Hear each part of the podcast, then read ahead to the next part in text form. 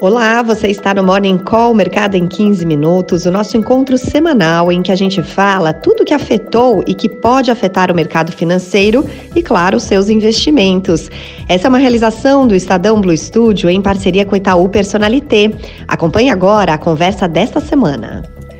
Olá, bom dia. Chegue mais. Está começando mais uma edição do Morning Call, Mercado em 15 minutos. Você já sabe, aquele nosso encontro semanal para falar tudo o que aconteceu e o que pode acontecer e que mexe com os nossos investimentos.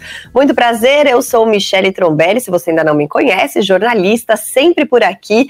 E hoje, nessa segunda-feira, dia 25 de setembro de 2023, seguimos juntos por aqui. Eu te lembro que você pode nos ouvir também em formato podcast. É só acessar nas plataformas de streaming a, o canal do Estadão Notícias e você nos encontra lá, Morning Call, Mercado em 15 minutos. Como você sabe, eu estou sempre por aqui muito bem acompanhada com o Martim Iglesias, que é especialista líder em investimentos do Itaú, professor universitário. Bom dia, Martim, tudo muito bem? Bom dia, Michelle, tudo bem. Seja bem-vindo aí. E para você que já nos acompanhou na semana passada, já percebeu, viu que nesse mês a gente tem um convidado aqui nessa conversa. A gente trouxe mais uma pessoa para agregar, que é o Márcio Kimura, superintendente da Itaú Corretora, que está nos ajudando, trazendo um pouco mais de informações sobre renda variável. Bem-vindo mais uma vez, Márcio. Bom dia, obrigado pelo convite. Bom, vamos lá, que a gente teve aí uma semana marcada por importantes decisões de política monetária aqui no Brasil e nos Estados Unidos. E antes mesmo de a gente falar sobre o desempenho da Bolsa brasileira e no exterior, eu gostaria de ir direto ao ponto, Martim, é, a respeito da análise, né? Saber a sua análise sobre o corte de meio ponto percentual anunciado pelo Copom e a manutenção dos juros que foi feita ali pelo Comitê de Política do Federal Reserve. Tudo como esperado, mas como você disse aqui na semana passada, a grande expectativa é para o tom dos era, né, para o tom dos comunicados dos dirigentes. E aí conta um pouco melhor para a gente qual foi esse tom e como ele repercutiu. Não, é beleza. A primeira decisão foi conforme esperado. Tivemos aqui um corte de meio ponto percentual, Selic indo para 12,75%. É. É, teve no comunicado um, um, uma, um trecho dizendo basicamente que não deve se acelerar o ritmo, ritmo não deve ser acelerado nas próximas é, reuniões, pelo menos. Tá? Tivemos também um apoio bastante explícito à política fiscal, né, que certamente ajuda de alguma forma aí é, nessas decisões de juros. É, nossa visão continua mantida, a gente espera fechamento nesse ano da Selic em 11,50% e esperamos também que ela feche 9% no ano que vem, em 2024.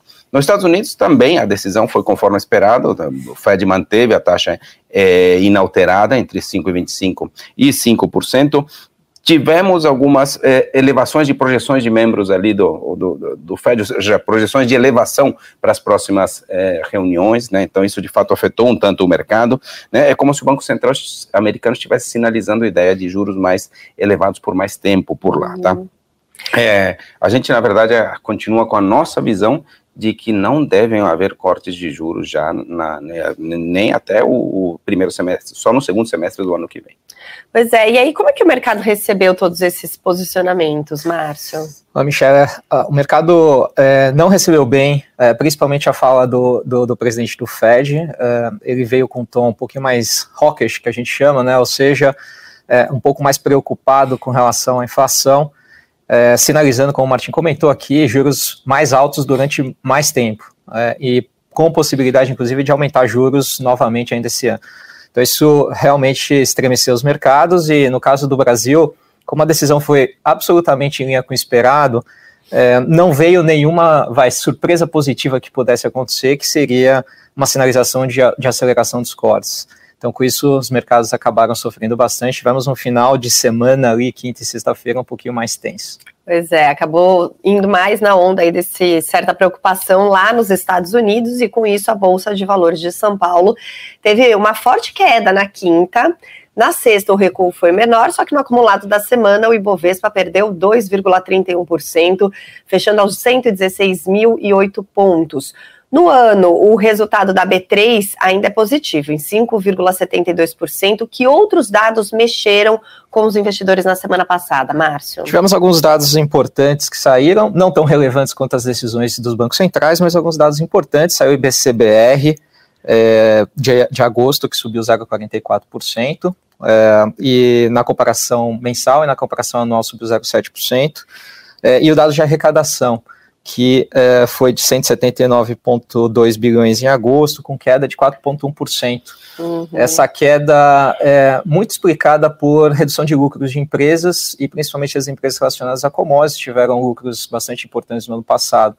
Em função da alta do preço das commodities, esse ano os preços caindo, isso impactou o resultado delas. Então, tiver, é, é, o resultado é, do governo central, da federal, é, não foi, foi em linha com as expectativas, a gente está vendo uma sinalização de queda. Bom, nos Estados Unidos, os principais índices de Nova York também tiveram essa semana bem difícil, com resultados negativos. Na sexta, todas as bolsas tiveram queda e no acumulado da semana, o balanço ficou assim: Dow Jones caiu 1,9%, SP 500 e Nasdaq registraram as piores semanas desde março, com quedas ali girando em torno de 3%. Essa possibilidade de mais aumento de juros nos Estados Unidos ainda nesse ano foi definitivamente o que deu tom, Martin. Deu, deu tom sim, teve algumas outras coisas, mas certamente isso foi o mais importante. A decisão do Banco Central de hum. manter as taxas não foi unânime vários dirigentes sinalizavam a necessidade de uma elevação é, dos juros, né? E de fato, se a inflação continuar forte do jeito que está, é bem provável que a gente tenha, ou é possível que a gente tenha novas elevações, tá? Isso contaminou de fato todos os mercados, contaminou os asiáticos, impactou minério de ferro, impactou até petróleo. É, além disso, foi reforçado pelo mercado de trabalho, mais uma vez dando um sinal forte, né? Uma quantidade de pedidos de auxílio-desemprego menor do que o esperado, foram 201 mil contra 225 mil que eram esperados, sinalizando nova novamente aí o mercado de trabalho forte. Então, a questão de juros foi o que, nos Estados Unidos, foi o que preocupou. Tivemos algumas outras coisas importantes. Tivemos no Reino Unido o Banco Central por lá é, mantendo, é, mantendo a taxa em 5,25% é, ao ano, conforme a nossa expectativa, embora tivesse agentes, né, tivesse analistas que esperavam uma alta de 0,25 ponto percentual. É, esse é o maior nível desde 2008, tá? Então, taxas elevadas por lá também, a gente espera que continuem no Reino Unido nesse nível fechando aí no 5,25. É, tivemos alguns outros dados secundários também, tá? É, atividade na zona do euro, um pouco melhor do que esperado, particularmente puxado pelo setor de serviços, embora é, a, a, parte da indústria de transformação tenha vindo abaixo daquilo que era é, esperado, tá? A gente espera crescimento fraco por lá, meio ponto percentual de crescimento, meio por cento de crescimento no, nesse ano, contra 3,4% de crescimento no ano anterior. Muito bem. Falando do mercado de câmbio, o dólar teve uma leve queda na sexta, mas fechou a semana com alta acumulada de 1,27%, cotada a R$ 4,93. Ainda assim, a moeda americana ainda segue em baixa em relação ao real nesse ano, né, Márcio? Sim, é, a moeda cai, a dólar cai contra o real 6,5% ainda no ano, é, mais alta da semana basicamente impactada pela decisão do Fed, né, pela repercussão em relação principalmente ao discurso mais, mais duro. Uhum. É, quando a gente olha é, o dólar em relação às outras moedas no mundo, o dólar vem se fortalecendo desde o começo do ano. No ano, 2%, na semana, 0,28%. Então, essa, essa, o real ainda se valoriza, não só em relação ao dólar, como principalmente também as outras moedas, o que mostra ainda uma resiliência aqui, uma, uma, uma confiança né, que a gente é, tem dos investidores aqui no Brasil. Muito bem. E que sinais estão chegando já dos mercados internacionais nesse comecinho de semana, Martim? É, a, Ásia fechou aqui com preocupações em relação ao setor imobiliário chinês, particularmente em relação à empresa Evergrande, né, e obviamente com desaceleração da economia chinesa que está no radar. Então, na China tivemos uma queda de 0,54%, Hong Kong uma queda mais forte, 1,82%, e Tóquio foi exceção uma alta de 0,85%, isso impactando o minério de ferro, com queda acima de 3%, por exemplo. É, na Europa, as mesmas preocupações, uma queda aí no Eurostock 50 de 0,82%, e os futuros de Nova York operando em queda também, só que não tão intensa, 0,12% o Dow Jones Futuro, 0,20% o S&P Futuro. Muito bem, e agora vamos saber o que vai acontecer nessa semana, né? Daquela passada geral nos principais indicadores, nas principais divulgações. Vamos começar hoje falando sobre o cenário aqui no Brasil, Márcio. O que, que você tem para gente? Saindo alguns dados importantes, hoje mesmo já saiu confiança do consumidor pela GV, um, uma alta de 0,2%, setembro versus agosto. Saiu conta corrente também. É, agora pela manhã, um déficit de 778 milhões de dólares, é o menor déficit para o mês de agosto desde 2020. No acumulado do ano, o déficit foi de 19 bi e meio. Número interessante, investimento direto aqui, 37,8 bi no ano. Quer dizer, o déficit conta corrente sendo financiado aqui pelo investimento direto. É, mas alguns dados bastante importantes durante a semana. Na terça tem a ata do Copom, amanhã, né, IPCA 15, que são é, números, um IPCA 15 bastante relevante. Na quinta, IGPM de setembro. Temos o relatório de inflação do terceiro trimestre, então o relatório de inflação mais alta do Copom devem dar sinalizações aqui pra, para os movimentos futuros do Banco Central. Tem Caged na quinta-feira também, né, dado, dado de, de, geração de empregos formais, e na sexta-feira, taxa de desemprego pela PNAD contínua e o resultado do setor público de agosto.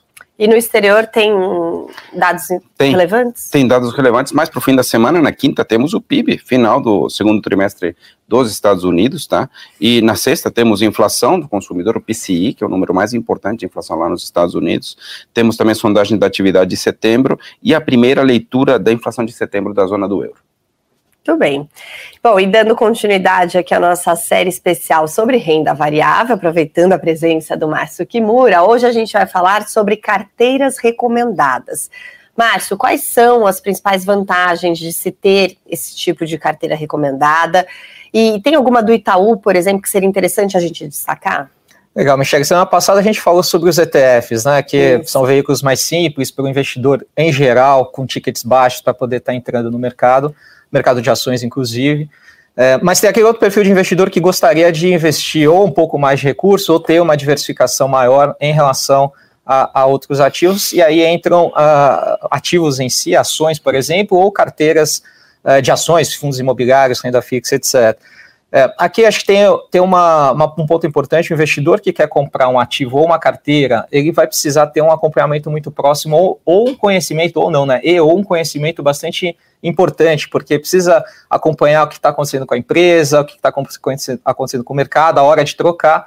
Isso pode ser bastante trabalhoso. Então, para isso, a gente tem é, analistas no mercado, né? E o Itaú tem os seus analistas aqui, o time de análise é, de empresas e de estrategistas que fazem esse trabalho. O time de análise de empresas faz a avaliação da empresa específica e os times de estrategistas é, pegam todos essas, é, é os setores, as empresas, avaliam o momento de mercado, analisam, os fundamentos macroeconômicos é, e aí tomam uma decisão para colocar as melhores empresas para aquele momento.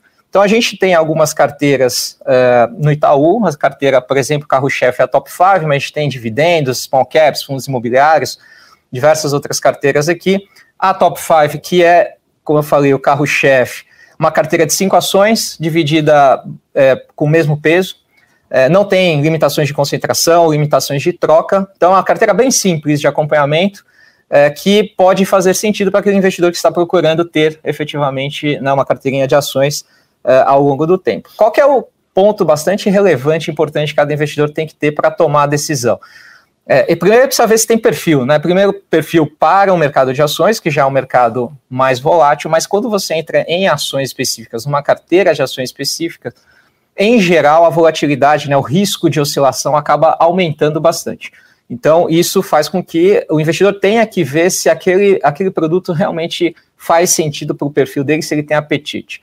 E outra, é, uma carteira de ações é, é uma carteira, então você pode eventualmente trocar as posições ao longo do tempo, e essa posição, a tese pode não dar certo. Então o investidor pode ter que trocar uma posição eventualmente no prejuízo. Se isso acontecer, precisa ver também se aquele investidor tem esse apetite para trocar uma posição eventualmente. Mas em geral você segue a recomendação. Eu não posso de repente mudar uma das ações só. Você geralmente segue aquela recomendação. A, a recomendação para o investidor que está acompanhando uma carteira é que ele siga efetivamente a recomendação dos analistas, porque são profissionais, né, no caso certificados, que estão ali no dia a dia acompanhando todas as notícias e eles vão com certeza ter o time do mercado, o momento, a, a análise daquela empresa. Às vezes muda a tese, né? Às vezes acontece um evento que acaba mudando a tese e precisa sair.